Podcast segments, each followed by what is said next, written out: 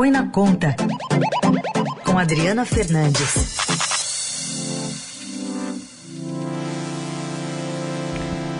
Oi, Adri, bom dia. Bom dia, bom dia a todos. Bom, é isso, né? Tem muita coisa acontecendo ao mesmo tempo. E aí corre o risco de nos ficar atento a questões importantes, como, por exemplo, essa entrega hoje ao Congresso Nacional da segunda fase da reforma tributária, projeto de lei modificando, inclusive, o imposto de renda para pessoas físicas, empresas e investimentos. Pois é, Carol, esse projeto ia ser entregue ontem pelo ministro da Economia ao, ao, presidente da Câmara, Arthur Lira, que estava cobrando o envio pelo governo da proposta.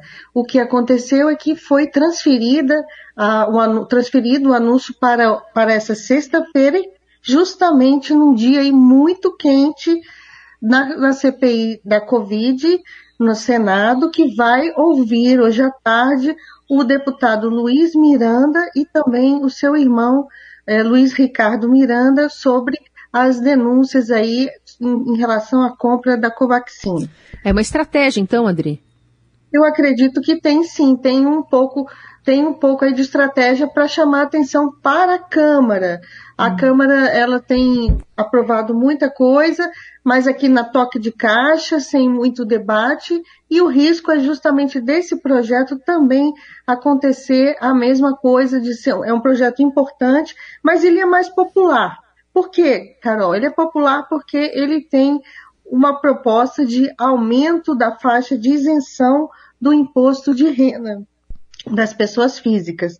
Essa faixa está em 1.900 e deve subir para algo em torno de 2,500 mil reais. Os contribuintes que ganham abaixo desse valor não vão pagar imposto de renda, segundo a proposta que chega hoje, agora de manhã, daqui a pouco, nas mãos do próprio ministro da Economia, Paulo Guedes, e do secretário da Receita, da Receita Federal, Tostes, que, vai, que vão entregar ao presidente Lira em cerimônia daqui a pouco, por volta de 9 horas da manhã.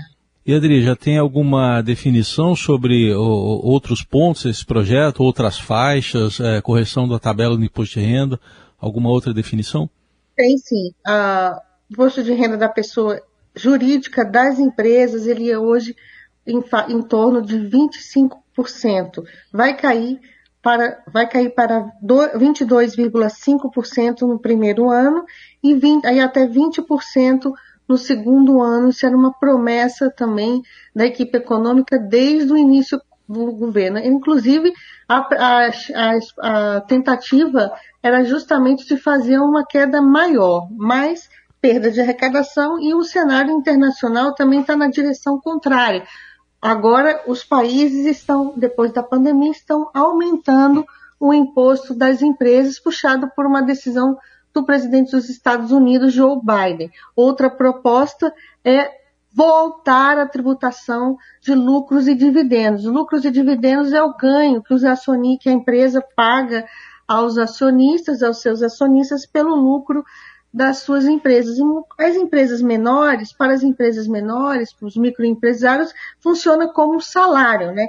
Esse, esse tributo, essa, a volta dessa tributação vai vir provavelmente com uma alíquota de 20%, mas para não pegar todo mundo que justamente esses que, que tem esse, essa renda como salário, os microempresários, vai ter uma faixa de isenção de 20 mil reais por mês. Então, é só, vai mudar também tributação de investimentos, de fundos de investimento, é uma, é uma reforma grande, mas não é aquela reforma com T maiúsculo. Eu gostaria de lembrar aqui também que um ponto que chama atenção, que um dos relatores da reforma tributária, que estava que estava sendo cotado, era justamente o deputado Luiz Miranda. Nos bastidores, ele dava como certa ser relator ou desse projeto do imposto de renda ou do projeto é, que cria a contribuição sobre bens e serviços que chegou ao Congresso no ano passado. Esse projeto, uhum. essa CBS, ele vai unir o PIS e a COFINS e é o que o governo chama de primeira fase da reforma tributária. Esses dois projetos vão agora estar tramitando junto, mas os dois não, não têm relator ainda definido. E Miranda contava com isso como uma promessa lá atrás, uma promessa de Arthur Lira para ser relator durante a, durante a campanha uh, para a presidência. Arthur Lira fez um monte de negociações, chamou o DEM de Rodrigo Maia, que agora é, foi expulso do partido, presidente da, ex-presidente da Câmara, era o seu partido na época e o abandonou na votação e, e a Luiz Miranda teve um papel importante aqui, aqui também para atrair os seus, os seus correligionários em torno da, da campanha de Arthur Lira.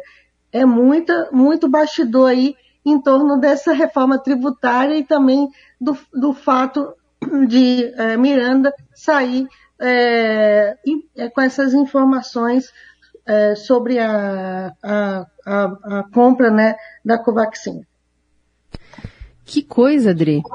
Então, assim, na verdade, reforça que ele era um nome muito realmente ligado ao presidente da República, fazia parte é, de, um, de uma, uma bancada é, próxima e, e, confiável, né, do presidente da República, que ontem na live disse que não vai nem atender mais telefone dele, né, porque, Sim. enfim, não, não, não, não mais considera. Eu, tive, eu fiz uma entrevista, não, não tem duas semanas com ele para a reforma tributária e ele já se colocava como o, o, próximo relator da reforma tributária, já apontando soluções, inclusive nessa entrevista, ele que eu comentei essa entrevista aqui na rádio, é, na minha participação, na minha coluna ao longo da semana, que na época que ele ele já achava que a faixa de dois dois entre 2 e 2,500, 2,400 era baixa e que o Congresso ia sim subir para um patamar de 3 mil reais a faixa de isenção. Então ele dava palpite e ele contava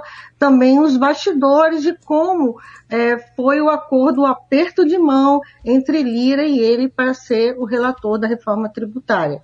Então é muito angu, é muito caroço nesse angu. É, é verdade.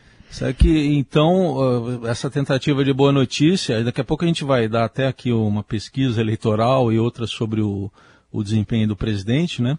Vem num momento que ele está em queda de popularidade. Será que vai, pode ser uma vacina para essa queda de popularidade do presidente? Sim, tem três vacinas importantes. Uma é melhor, essa para o imposto de renda. Ele foi uma promessa de campanha, Heisen. Ele, o presidente prometeu aumentar a faixa de isenção para cinco salários mínimos em 2018 não conseguiu até agora, não vai conseguir, porque é aumento da faixa de isenção, o governo perde muita arrecadação, precisaria cortar muito em outras áreas, ele não quer, ele não quer é, tirar isenções como saúde e educação. Outra, ou, é uma medida popular, uma medida para a classe média, que vai beneficiar a classe média, muito, em parte muito apoiadora da sua candidatura à reeleição Outro, outra, outro ponto importante é o refis, o refis para as empresas também tem um, vai sair. O, to, todo mundo, os empresários aí estão esperando um refis bastante generoso, embora a equipe econômica esteja segurando. E é claro, tem uma outra proposta que também já comentei aqui, que é o reajuste do salário dos servidores públicos, tudo isso junto e misturado para ajudar é, a campanha. Ou você mesmo na, na, na, minha participação passada lembrou financiamento da Caixa Econômica para, para, para, para pessoas que são das forças, das forças militares. Então, esse vai se formando essa cesta de, abre aspas, bondades que Bolsonaro tenta é, aprovar para garantir a sua reeleição em 2022 e a popularidade está caindo. A recuperação econômica não é para todos, não veio para todos, tem muito desemprego no Brasil e outros pontos que afetam a economia não está, a recuperação da economia não está beneficiando todo mundo e a gente vê, por outro lado, um aumento da inflação que afeta o bolso da, do, dos eleitores e aumento de juros. É uma combinação ruim que ele tenta é, trabalhar por outro, pelo outro lado. Muito bem, seguimos de olho e a Adri nos ajudando a entender esses passos, né, e essas datas adotadas pelo governo para falar sobre assuntos positivos em dias em que há outros que não sejam tão bons assim para o governo Bolsonaro especificamente. Adri, obrigada, viu? Até a próxima. Obrigada. Até, até segunda-feira e bom fim de semana a todos os ouvintes.